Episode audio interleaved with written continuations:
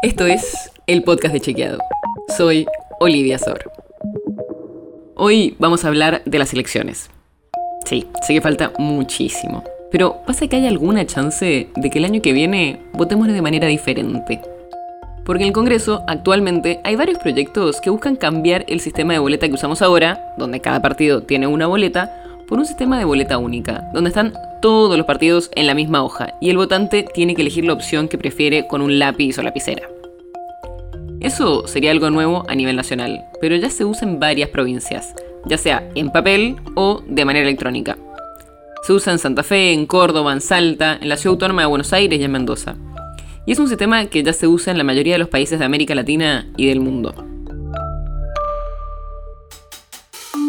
Entre las ventajas que nos marcaron los especialistas de esta boleta única es que no hace falta imprimir muchísimas boletas que después no se usan. Porque al ser todas iguales, habría que imprimir una por cada votante, más algunas de más por las dudas. Pero aparte, la impresión la haría el Estado, sin la participación de los partidos políticos. Además, no haría falta votar en aulas de las escuelas, sino que se podría votar fácilmente en un box. Y los fiscales tampoco tendrían que ir a chequear los posibles faltantes de boleta porque son todas iguales y se terminarían prácticas como el robo de boletas, las rupturas o las boletas truchas. Pero, como todo sistema, también tiene varias desventajas. Como la boleta muestra toda la oferta de un distrito en un solo papel, si solo se vota a presidente es una cosa, pero si se votan también diputados, senadores y otras categorías, la lista podría ser larguísima. Y mucho más si hay muchos partidos, como pasa en las primarias, por ejemplo. O sea que habría que hacer un papel tan grande como para que entren todos los candidatos de todas las listas y a todos los cargos. Suena complicado, ¿no? Eso probablemente signifique que solo se pueda poner a uno o dos candidatos en las listas, los cabezas de listas, por lo que no se podría ver bien quiénes son los siguientes candidatos de esa lista.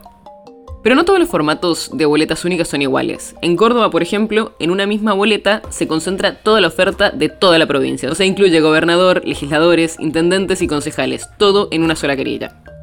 En Santa Fe, en cambio, el votante recibe una boleta por cada cargo, identificadas por colores. La de gobernadores celeste, la de diputados provinciales violeta, la de senadores provinciales amarilla y así. Esto implica que, por ejemplo, en Córdoba se puede votar la lista completa de un partido solo llenando un casillero. Mientras que en Santa Fe, si querés votar al mismo partido en todas las categorías, hay que sí sí hacerlo en cada boleta. Pero todavía no hay nada confirmado. Primero, porque no se aprobó ninguno de estos proyectos en alguna Cámara del Congreso, y aparte porque hay varios proyectos de opositores, incluso algunos de oficialistas, que proponen distintas cosas.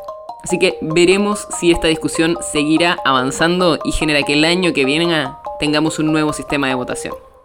La nota sobre la que se basa este episodio fue escrita por Juan José Domínguez. Si quieres saber más sobre esto y otros temas, entra a chequeado.com o seguinos en las redes. El podcast de Chequeado es un espacio en el que de lunes a viernes te contamos qué de lo que escuchaste o circuló es verdadero o falso. Y te traemos datos para que puedas entender mejor las noticias.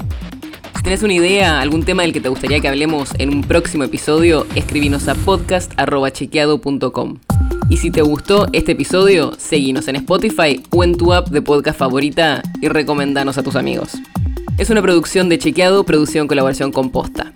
La producción está a cargo de Martín Slipsuk y Sebastián Chávez, y la edición es de Nacho Guarteche. Yo soy Olivia Sor. Hasta mañana.